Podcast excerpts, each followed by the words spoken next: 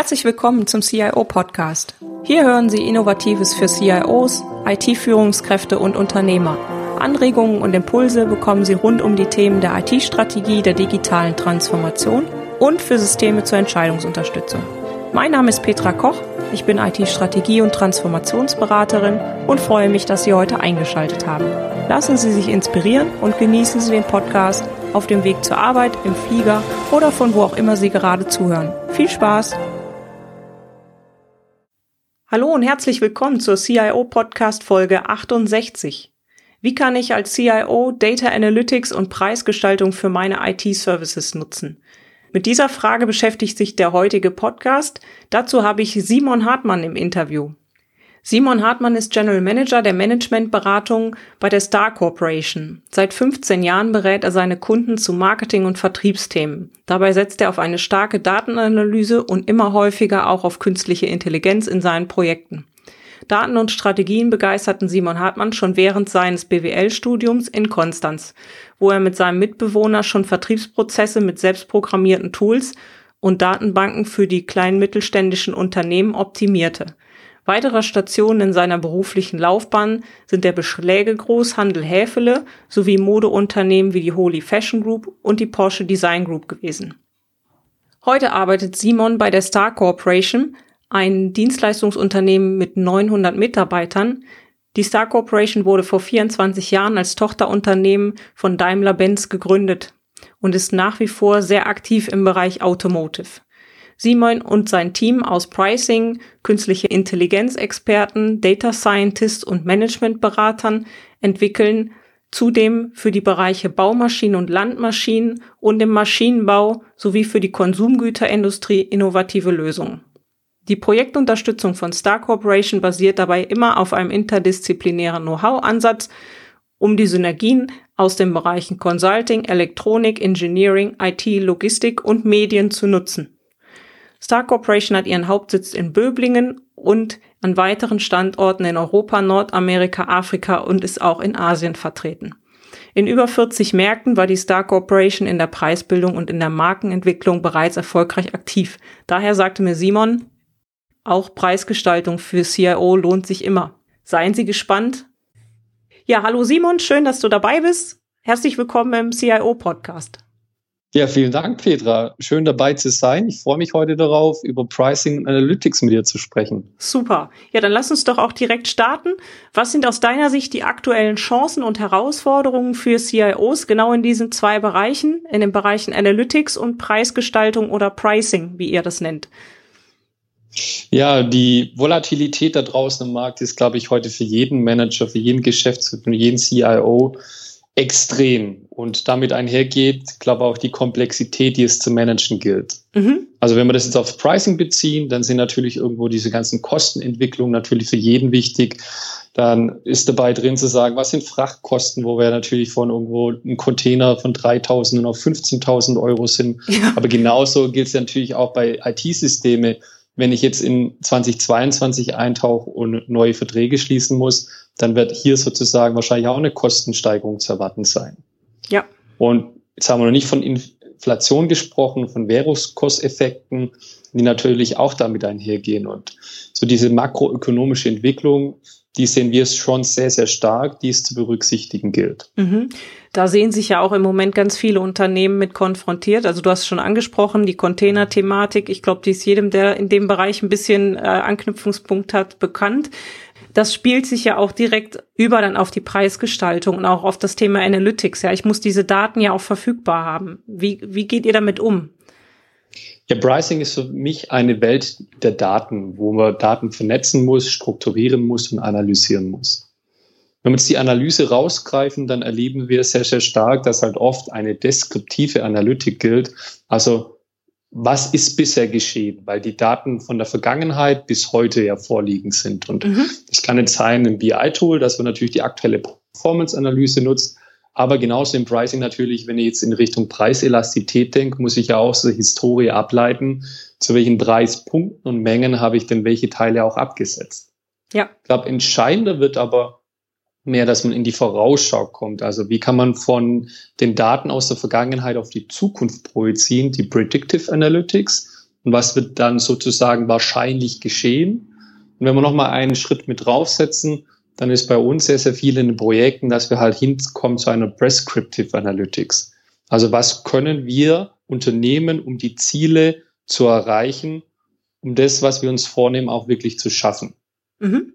Diesen Schritt so ein bisschen jetzt übertragen auf das Pricing ist ja die Frage, wie wird heute die Preise gemacht? Weil jetzt kommen wir wieder zu unserer Transportthematik. Gebe ich die Kosten eins zu eins weiter? Also sprich, hängen mein Preis und meine Kosten direkt verknüpft miteinander? In vielen der Fällen erleben wir es noch so. Wir empfehlen sehr, sehr stark, mit einem marktorientierten Ansatz zu gehen.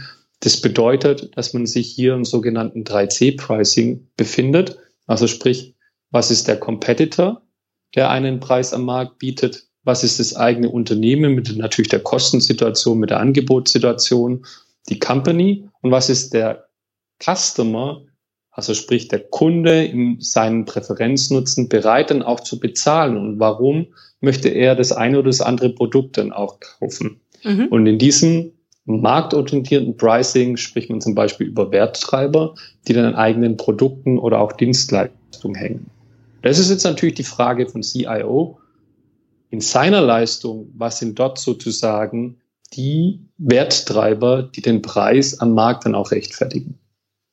Vielleicht, wenn wir das nochmal runterbrechen, ich habe immer mal wieder die Situation oder auch die Gespräche mit den CIOs und IT-Managern, dass ähm, gerade wenn es um Verkaufsgespräche geht, dass Geschäftsführer, Vertriebler dann auch gerne digitale Services zusagen. Du hast es gerade schon angesprochen, die gehen natürlich dann in die Kostenstruktur des Unternehmens ein, weil die müssen entweder erstmal noch geschaffen werden oder irgendein System muss, ein bestehendes System muss umgestaltet werden. Das heißt, es entstehen erstmal zusätzliche Kosten. Was für Möglichkeiten hat oder haben CIOs, diese Kosten in die Preisgestaltung des Gesamtprodukts vielleicht mit einfließen zu lassen oder sich da auch aufzustellen in, in dem Bereich Pricing. Einmal für die eigenen digitalen Services, aber natürlich auch, wie du gesagt hast, für die Services und Produkte, die ich an den Kunden verkaufe. Ja, digitale Services erleben wir natürlich in der IT-Welt schon sehr länger. Natürlich im Vormarsch, weil da natürlich irgendwie die Produkte ja doch dann Softwareprodukte sehr oft sind. Mhm. Und damit ist natürlich so ein bisschen die Frage, was kann die Software, das Tool, wie flexibel ist es? Gibt es vielleicht irgendwie neben den eigentlichen Softwarebausteinen auch noch zusätzliche zu sagen, jetzt gibt es eine Servicegebühr für den Betrieb, es gibt vielleicht dann auch Möglichkeiten für, ich kann zusätzliche Features nutzen oder aber auch, ich bin natürlich in der Art und Weise, wie ich meinen Preis durchsetze. Also sprich, habe ich eine Subscription, also sprich ein Abo-Modell oder bin ich auch in gewissen Wartungsverträgen dann gebunden?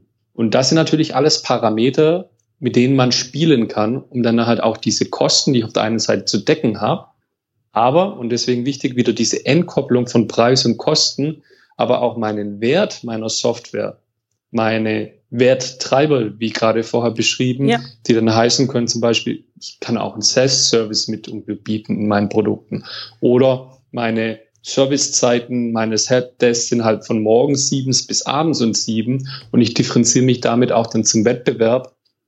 Und alle diese Eigenschaften, die sind wichtig in der Preisgestaltung, damit man hier auch überlegt zu sagen, und welchen Wert bieten diese dann auch dem Kunden? Ja, absolut.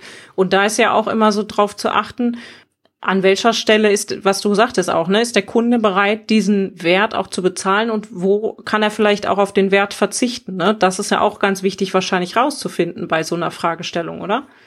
Exakt. Und also da vielleicht ein kleiner Tipp. Wir arbeiten sehr gerne mit Conjoint-Analysen, weil dies eine sehr indirekte Befragung ist, wie man mit einer großen Anzahl an Probanden, aber auch eine Visualisierung der Leistung eine ganz gute Abfragen hat. Und vielleicht jetzt, die jetzt nicht so die Conjoint-Analyse gerade vor Augen haben.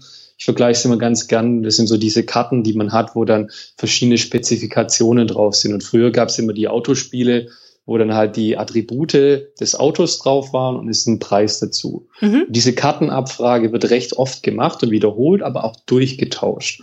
Und anhand dieser Mechanik hat man dann über die statistische Ableitung später die Präferenznutzen der eigenen Angebote, also zum Beispiel, welche Servicezeiten biete ich, welche Applikationen sind mit inbegriffen, zu welchem Preis. Und ich habe auch eine Gewichtung dann dieser verschiedenen Attribute. Was ist dem Kunde wie wichtig? Was ist am wichtigsten? Und wenn ich dies dann sozusagen in eine Rangfolge bringe, habe ich die Chance später dann auch die Präferenznutzen in Geldwerte zu übertragen, was mir dann hilft, wieder meinen richtigen oder meinen marktorientierten Preis zu finden. Super.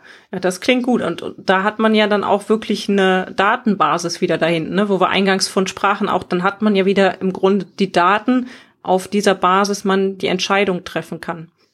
Richtig, genau. Also diese Transparenz hat man, man hat aber auch Auffälligkeiten, weil natürlich nicht jeder Proband bewertet gleich. Und die Frage ist ja natürlich, wo ist dann später die Mehrheit sozusagen meiner Kunden auch im Angebot wiederzufinden?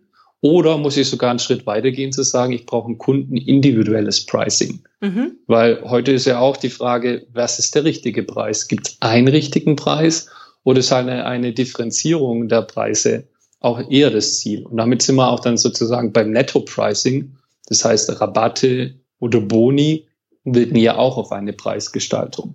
Absolut. Gerade im digitalen Servicebereich sieht man das ja viel. Ne? Du hast die Abo-Preise und Rabatte und sowas schon angesprochen. Was habt ihr da für Erfahrungen mitgemacht im digitalen Service-Bepreisungsbereich? Also im digitalen Service Pricing ist ja sehr, sehr oft eigentlich auch eine Innovation im Sinne der, des Angebots an den Kunden formuliert. Und immer wenn es um Innovationen geht, ist ja die Datengrundlage aus der Historie sehr dürftig. Ich habe vielleicht Annahmen, ich habe Bauchgefühl, ich habe vielleicht auch mal einen ersten MVP, den ich getestet habe, aber ich habe nie so dieses Flächige.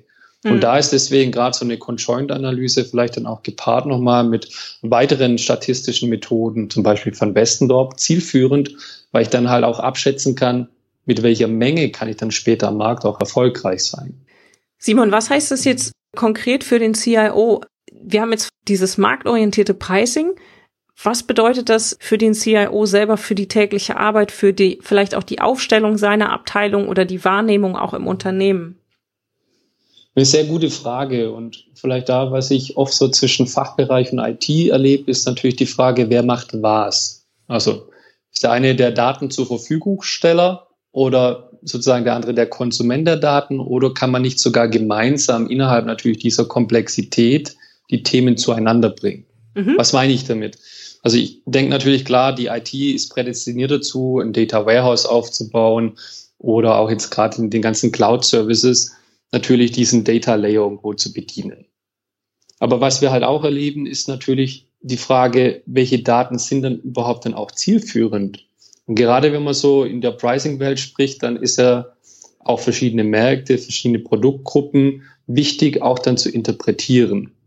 Das heißt, wenn wir so ein bisschen über das Thema vielleicht auch Mustererkennung nochmal sprechen oder Erkenntnisse zueinander bringen, ist schon auch wichtig, dass natürlich diese ganzen Datenkompetenz langfristig etabliert wird in den Abteilungen. Ja, absolut. Und von dem BI-Team vielleicht heute ausgesprochen, gibt es jetzt vielleicht das andere oder eine Data Science-Team, das da on top mitwirkt, was absolut richtig ist. Wenn man aber noch im Bereich der künstlichen Intelligenz mit reingeht, dann ist, glaube ich, es noch viel, viel wichtiger, dass man auch dann die Fachbereichsexpertise, also Vertrieb, Produktmanagement, Marketing, zu diesen Datenanalysekompetenzen bringt. Mhm.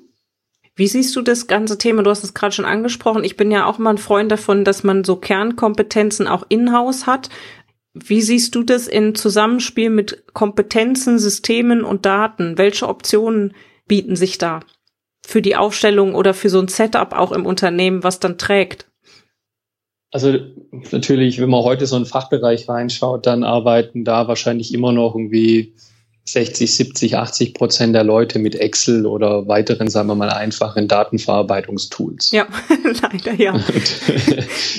Es ist so ein bisschen, wenn wir jetzt in fünf oder zehn Jahre weiterdenken, glaube ich, nicht mehr möglich, obwohl natürlich Excel auch mehr Zeit liefern kann oder ein Power BI auch dann irgendwie ein Plugin in Excel irgendwie ermöglicht und, und, und.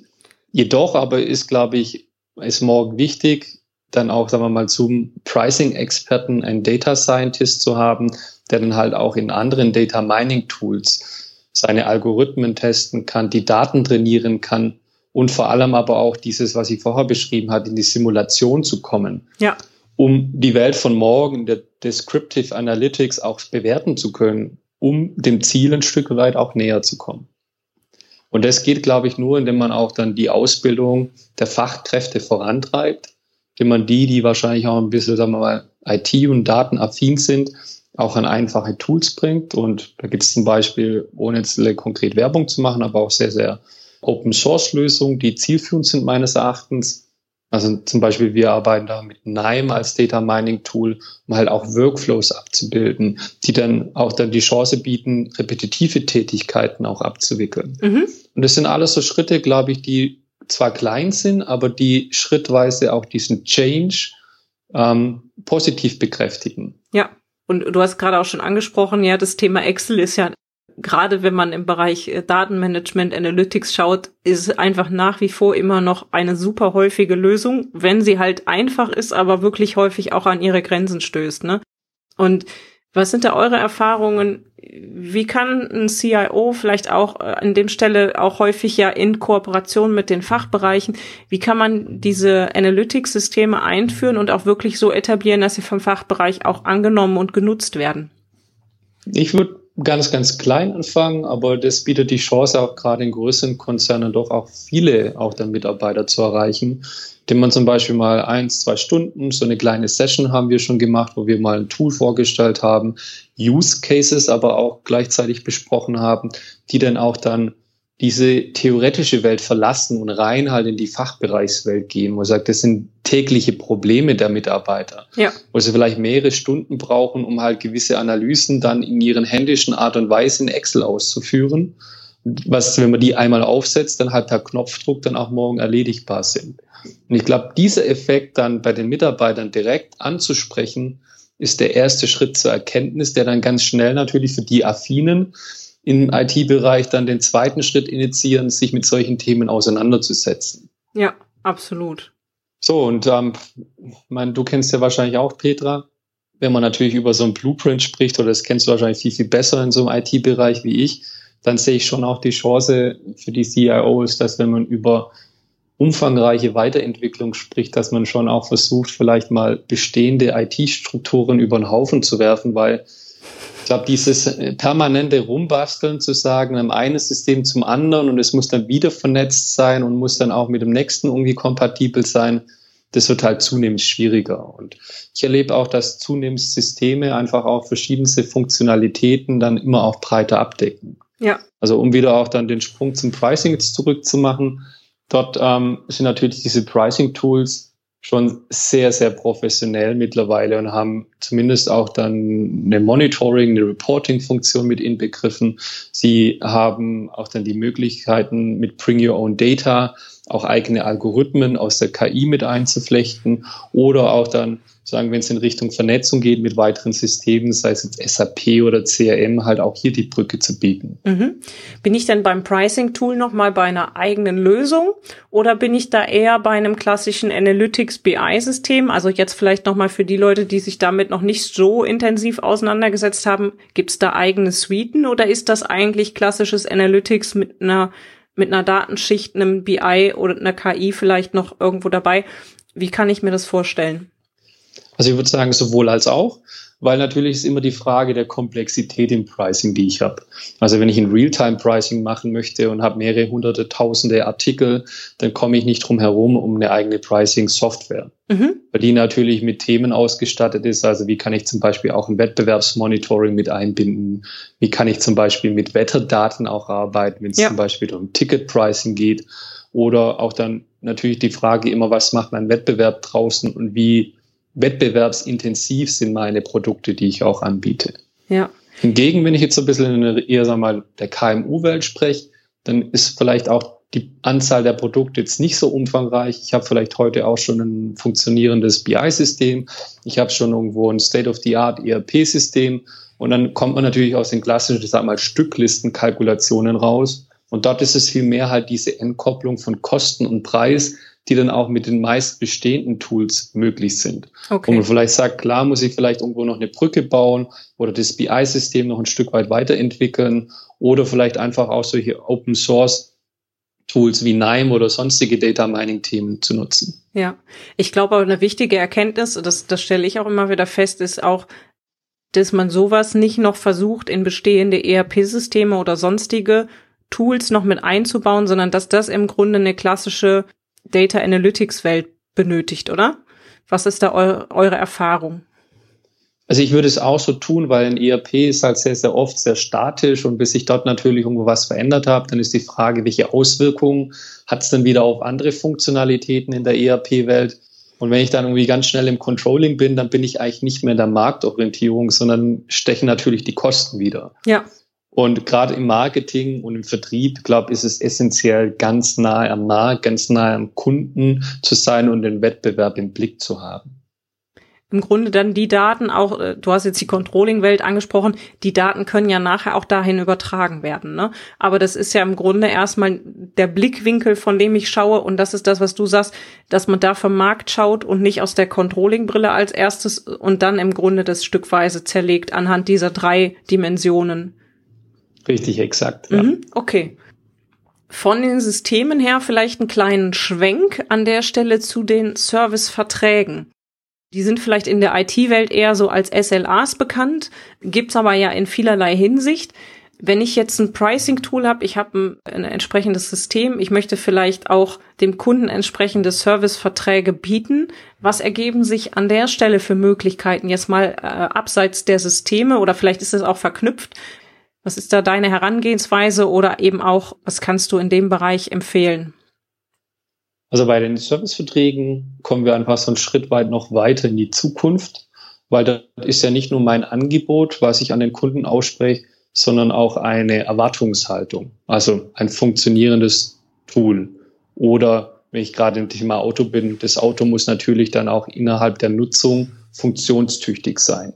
Ja, und um diese Komponente abzusichern, muss ich ja wissen zu sagen, mit welcher Ausfallwahrscheinlichkeit werde ich es denn in der Zukunft zu tun haben. Mhm. Also sprich, da kommt natürlich aus der Kostenperspektive jetzt auch eine simulative Komponente mit dazu, die in der Zukunft sozusagen meine Kostengröße dann auch dann darstellen lässt. In natürlich der Ausprägung, in der Anwendung oder aber auch dann sozusagen in vielleicht dann positiv gesprochen der nicht Nutzung des Serviceversprechens, was ich habe. Mhm. okay. Also jetzt so ein bisschen positiv, genau. genau. Und mit diesem Risiko muss ich irgendwo ja umgehen können, zu sagen, was ist die Risikokomponente, die ich dann in meiner Kalkulation, in meinem Serviceangebot, in meinem Pricing des Servicevertrages dann auch berücksichtigen muss. Ja. Und somit halt diese Komplexität on top zu der normalen Preisgestaltung. Mhm. Das heißt, ich muss mir im Grunde vorher überlegen, welches Serviceversprechen hast du es genannt, gebe ich dem Kunden, ne? also das, damit das Auto fährt jetzt zum Beispiel, um mal bei dem Beispiel zu bleiben im Automotive-Sektor, ne? also wenn ich da jetzt irgendwelche Versprechen mache, dann, dann ist es ja im Grunde, ja, ich will es jetzt nicht Garantieleistung nennen, aber im Grunde ein Serviceversprechen, das kostet extra. Im Grunde hofft das Unternehmen, dass der Kunde es nicht in Anspruch nimmt, das ist ja eben sagten, die positive Variante. Und äh, wie finde ich im Grunde diese Services, die ich da auch anbieten möchte? Also es ist ja quasi eine Art Customer Journey für die Servicewelt, ne? Richtig, ja.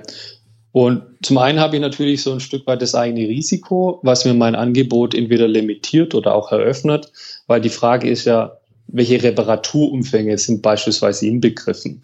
Mhm. Also das Thema Wartung, Verschleiß ist ja eher so eine Komponente, die sehr stark an der Nutzung hängt und die ja auch dann normal verständlich dem Kunde erklärbar ist, zu sagen, das ist das, wie du das Fahrzeug nutzt. Aber wenn es halt darum geht, auch sagen wir, die qualitativen Unterschiede, die immer mal vorkommen können, auch dann abzusichern, dann bin ich halt eher da drin zu sagen, jetzt gibt's mal einen Fehler, jetzt gibt's mal ein Problem am Fahrzeug. Und da ist natürlich die Frage, wie schnell, mit welchen Nebeneffekten kann ich den Kunden dann aber trotzdem auch dann zufriedenstellen. Also mhm. bekommt er zum Beispiel einen Ersatzwagen, garantiere ich, dass ich innerhalb vielleicht von zwei, drei Werktagen so ein Problem gelöst habe, wenn es ein größerer Fall ist oder wenn es ein kleinerer Fall ist, dass ich vielleicht nicht mal einen Termin brauche, sondern zu meiner Werkstatt des Vertrauens fahren kann und die macht es on demand und schafft dem Problem Abhilfe. Mhm, genau. Ich glaube, wenn wir jetzt so mal ein bisschen in die Welt der CIO springen, dann ist ja die Frage auch dann hier, wenn ich so ein Service-Versprechen habe, wie schnell ist zum Beispiel mein Customer Help Desk bereit, auch dann oder wie lange am Tag zur Verfügung zu stehen, um dem Kunden dann Abhilfe zu schaffen, wenn es zum Beispiel bei einem Update oder bei einer Migration Probleme gibt und die Software einfach nicht im Laufen gehalten werden kann. Mhm. Genau. Fährt vielleicht ein Techniker morgen raus und tauscht dann vielleicht einmal ein Stück Hardware. Und ja, auch so ein bisschen vielleicht dann, wenn man über die Laufzeit weiterdenkt, wenn ich nach einem Jahr oder zwei Jahren Servicevertrag dann ist die Frage, sind irgendwie kostenlose Updates inbegriffen oder wenn es irgendwie die Möglichkeit gibt, über ein Upgrade dann auch zahlungspflichtig vielleicht dann auch einen Nachlass zu bekommen, um in die nächste Versionierung zu kommen an der Software. Das sind ja alles die Dinge, wie ich dann auch einen Kunde langfristig einfach an mein Unternehmen, an mein Produkt knüpfe. Und somit ist es nicht nur eine Kostenthematik, sondern es ist auch eine strategische Komponente, die ich im Servicevertrag mit abdecken kann und sollte. Mhm. Und jetzt vielleicht auch nochmal, der CIO hat ja da diese zwei Komponenten, also einmal sozusagen den Servicevertrag in Richtung des Fachbereiches, in Richtung der internen Kunden sozusagen und einmal auch in Richtung der externen Kunden, wenn das Unternehmen digitale Services bereitstellt. Ne? Dann bin ich ja auch direkt beim Endkunden. Dann äh, schlägt das ja im Zweifelsfall auch schon mal durch. Das heißt, äh, wie geht ihr damit um, wenn bei den Produkten oder bei den Services, die der Vertrieb letztendlich auch anbietet und die da auch kalkuliert werden, wie werden da IT-Kosten oder vielleicht auch solche IT-Versprechen mitbepreist?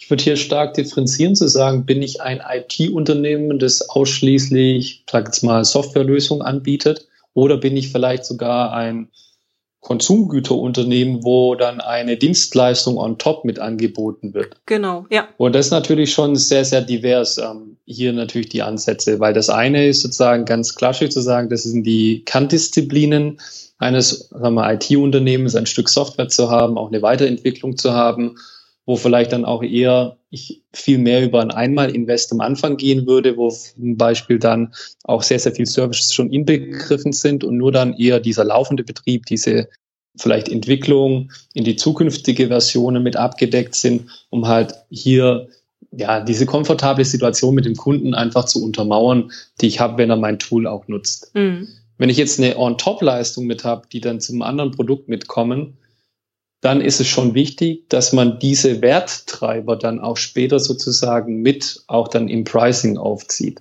Und ich glaube, die Chance ist auch immer, indem ich dann halt über Paketpreise spreche, wo ich sage, ich biete dem Kunden schon vorneweg dann die beiden Leistungen separat aufgeschlüsselt, aber in einem gesamten Paket an, das dann, wenn man es zusammen dann auch kauft, einen Kostenvorteil bietet. Also mhm. zu sagen, ich spreche vielleicht fünf, sechs, sieben Prozent Rabatt dann aus in meiner Kalkulation, wenn beide Pakete miteinander verkauft werden. Mhm. Und ich meine, man kennt es ja, sagen wir, auch dann von den Fastfood-Restaurants. Auch hier gibt's ja diese Menügedanke, wenn man dann eigene Leistung zusammenfirmiert, dass da das Gesamtmenü natürlich günstiger und attraktiver ist, aber trotzdem halt in Gesamtabsatzmenge dann für den Fastfood-Kettenanbieter sehr, sehr positiv sich gestaltet. Absolut. Und ich glaube, das ist was, wo sich nach meinen Gesprächen zumindest die CIOs und IT-Manager freuen würden, wenn das nicht als kostenloses Goodie-Add-on sozusagen der digitale Service immer mitverkauft wird, weil der ja natürlich auch Kosten verursacht. Ne? Die stehen dann immer in der Zwickmühle, müssen ihre IT-Kosten niedrig halten, haben aber im Grunde diese kostenfreien Add-ons sozusagen, die dann mitverkauft werden, trotzdem noch in der Wartung und auch im Betrieb. Und ich glaube, da ist im Moment so ein Punkt, wo aus meiner Sicht auch so ein Umdenken stattfinden sollte. Auch bei den Leuten im Vertrieb und im, im Marktbereich, dass das eben auch, was du eben gesagt hast, ein Werttreiber ist und auch einen Wert hat, den ich irgendwo bemessen kann. Ne?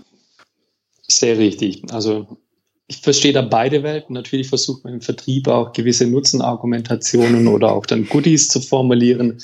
Und man weiß vielleicht auch gar nicht, welche Komplexität dahinter steht. Vielleicht irgendwo einen Knopf extra, sage ich mal, einfach gesagt in einem Tool zu programmieren. Aber auf der IT-Seite ist es wahrscheinlich vielleicht mal ein komplett neuer Prozess, der anzugehen ist, um hier dann auch die Versprechen zu erfüllen, die der Vertrieb ausspricht. Mhm.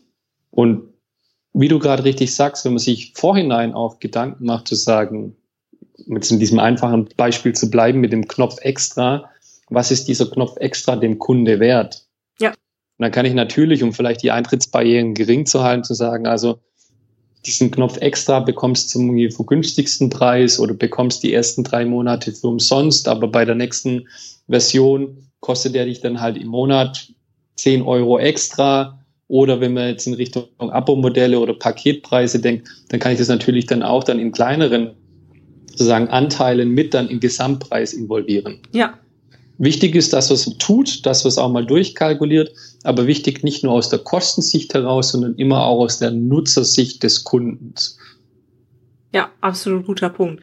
Ich weiß nicht, wie ihr daran geht. Das Thema Monitoring, also gerade Pricing, Monitoring, du hast es eingangs schon angesprochen, man muss nah am Markt sein, aber wenn ich jetzt zum Beispiel Serviceverträge habe, äh, wie monitore ich dann, dass ich da auch up to date bin? Also muss ich da dann irgendwo nachjustieren? Wie geht ihr damit um?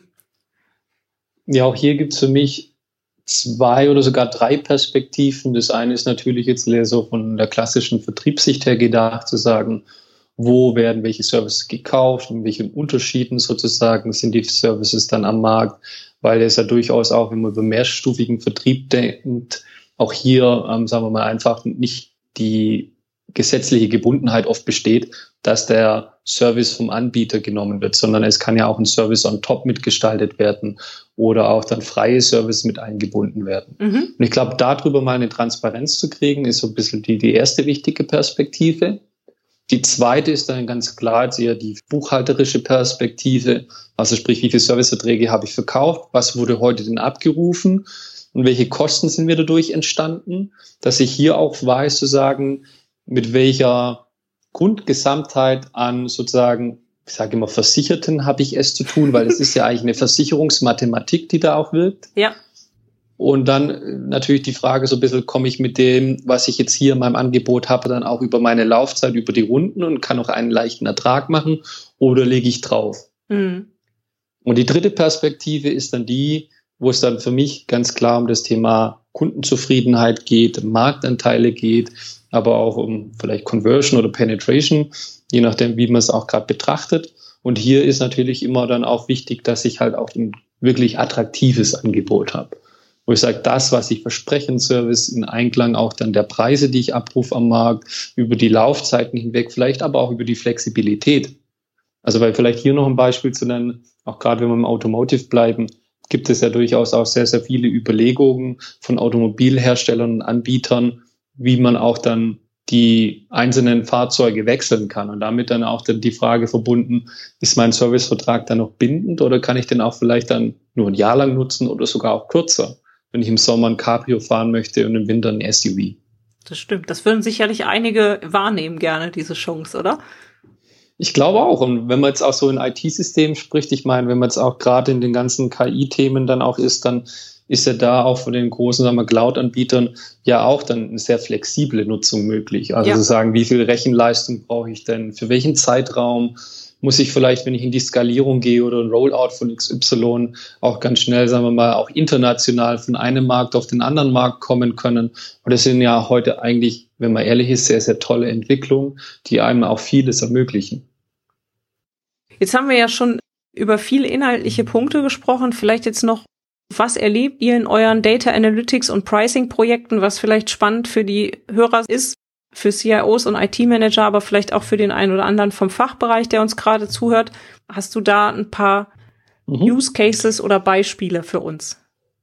Ja, ich würde vielleicht kurz auf das Grundlegende, auf dieses Stimmungsbild auch hier gerne kurz eingehen wollen, weil gerade jetzt, ich erlebe eine sehr, sehr hohe Offenheit schon auch für diese Analytics-Themen. Aber wenn es natürlich jetzt um eine künstliche Intelligenz geht, dann ist nach wie vor eine Skepsis da. Also wird es wirklich erfolgreich sein? Sagt mir dann wirklich auch die künstliche Intelligenz, ähm, was richtig oder falsch ist? Oder gibt es einen Erkenntnisgewinn?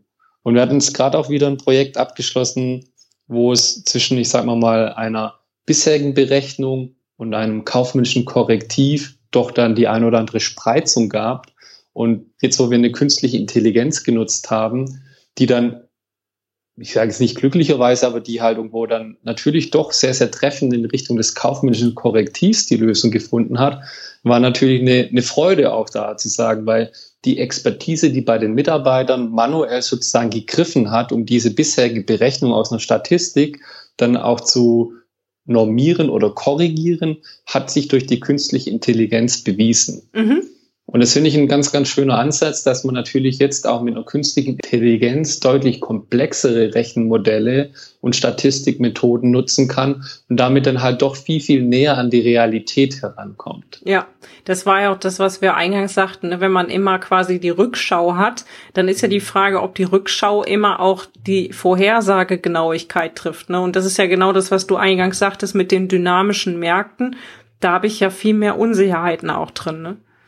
Unsicherheiten, aber auch dann natürlich so ein bisschen im Sinne der Weiterentwicklung auch ja immer die Frage zu sagen, wird es so weitergehen, wird es anders weitergehen? Ja. Und wenn ich eine sehr, sehr lange Historie nehme und die Daten, die ich damit dann ja auch trainiere mit der KI, dann aufgreife, dann gibt es auch immer Ausreißer, dann gibt es natürlich auch immer Veränderungen. Die sind wahrscheinlich anders begründet. Aber trotz alledem gab es eine Reaktion und ich glaube, hier über die Dauer einfach dieses Datenmodell zu trainieren, zu nutzen und mit einer Algorithmik dann halt diese Transparenz zu schaffen oder Erkenntnisgewinn zu gewinnen, das ist halt da, wo ich gerade wirklich auch viel Freude dran habe, in den Projekten, sagen wir, Mensch und Maschine zueinander zu bringen. Weil das öffnet neue Möglichkeiten und es bietet ganz ehrlich auch manchmal, wo ich selbst irgendwie wirklich überrascht bin über die Ergebnisse, auch Effekte, die natürlich gerade um dieses Prescriptive-Thema zu verwirklichen, auch dann ein ideales Setting darstellt. Wie sind denn eure Erfahrungswerte? Weil das höre ich immer mal wieder, dass das Thema Daten und äh, Trainieren der KIs, also da habe ich insbesondere auch ein Interview hier im Podcast mit dem CEO von Brille24. Da hatte er das als einen ja, einen ganz großen Aufwandstreiber auch beschrieben. Ähm, wie ist da eure Erfahrung? Habt ihr in den Projekten die Daten schon da? Müsst ihr die nochmal aufwendig generieren, dass ihr dieses Training der KI da durchführen könnt oder wie geht ihr daran? Also im Idealfall sind natürlich die Daten schon irgendwo da, vielleicht nicht ausreichend strukturiert, dass man schon nochmal irgendwie strukturieren muss. Mhm. Aber wenn man natürlich jetzt anfangen muss zu sagen, erstmal die Daten zu sammeln, dann wird das Projekt halt deutlich länger. Mhm. Ich bin ein Freund von MVPs, also Minimal Products, wo ja. man wirklich auch mal was versucht zu sagen. Ich habe jetzt eine Idee, den Use Case, die These und ich versuche diese dann auch dann zu sagen mit der KI mal anzugehen und eine Lösung zu finden. Ja. Und wenn die Daten da sind, dann hat man wirklich da auch innerhalb von weniger Wochen doch auch mal einen ersten Schuss gemacht und wenn man den dann weiterdenkt und weiterentwickelt und der sich dann auch vielleicht noch über dann, sagen wir, diese Testphase hinaus immer wieder bekräftigt, dann glaube ich, ist man definitiv im richtigen. Ja. Und vielleicht hier einen Use Case anzubringen. Wir haben so eine Opportunity Prediction gemacht, also wie vielversprechend sind meine Leads in meiner Vertriebspipeline und wie erfolgreich könnte sozusagen das Geschäft dann auch laufen. Und haben da mal ausgewertet und waren wirklich verbaft, dass wir ähm, 90 Prozent Trefferquote hatten, mit denen, was dann wir vorausgesagt haben mit der KI und was dann eingetroffen ist. Und als wir das dann nochmal und nochmal und nochmal einen Monat durchgeführt haben, sind wir sogar bis auf 95 Prozent Trefferquote gekommen. Das ist natürlich dann schon irgendwo, wo man sagt, also man kann einer KI jetzt nicht mehr Abrede machen, dass sie dann doch nicht irgendwo ein Stück weit natürlich auch dann sehr, sehr mächtig ist. Ja, absolut. Super Thema, glaube ich, für die CIOs und IT-Manager, die uns hier zuhören, sich da auch mal mit zu beschäftigen, sich daran zu trauen. Hast du einen Tipp für CIOs und IT-Manager zum Abschluss dieses Podcast-Interviews? Ja, also ich habe es vorher schon ein paar Mal durchblicken lassen. Ich glaube, es ist heute essentiell, dass so ein IT-Angebot innerhalb eines Unternehmens sehr, sehr stark natürlich mit einem Fachbereich, mit dem Marketing, mit dem Vertrieb, mit dem Produktmanagement zusammenarbeitet. Es wird alles digitaler. Man möchte natürlich auch eine Transformation bedingen. Und deswegen ist es für mich immer schön zu sehen, wenn es hier IT-Bereiche gibt, die sehr, sehr offen herangehen, die sehr, sehr partnerschaftlich mit angehen und wirklich über die Software ist nicht auf dem Blueprint, das können wir nicht machen, jenes können wir nicht machen. Wir verfolgen nur unsere Strategie und vergessen aber eigentlich, wie wir auch inhaltlich dann weiterkommen müssen.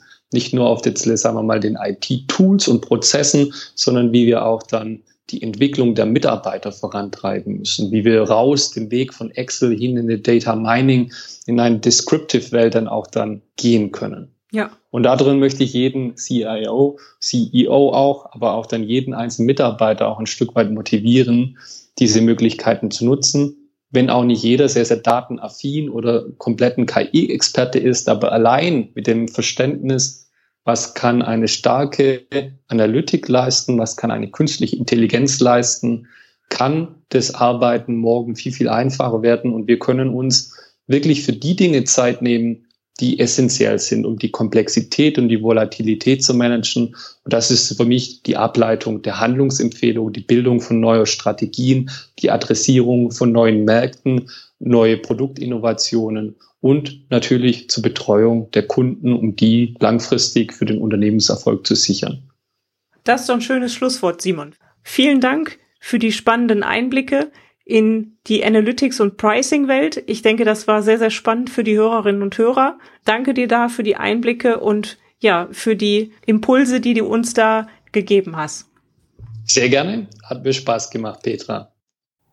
Alle Shownotes mit Details zu dieser Podcast-Folge und dem transkribierten Interview sowie Links zu den Aktivitäten von Simon Hartmann und der Star Corporation finden Sie unter www.cio-podcast.de slash CIO 0 68. Vielen Dank fürs Zuhören und auf Wiederhören. Herzlichen Dank fürs Zuhören. Sie hörten den CIO-Podcast mit Petra Koch. Wenn Ihnen der Podcast gefallen hat, freue ich mich über eine Bewertung bei iTunes. Sie helfen damit, den Podcast bekannter zu machen. Alle Shownotes zum Podcast finden Sie unter www.cio-podcast.de. Dankeschön und auf Wiederhören.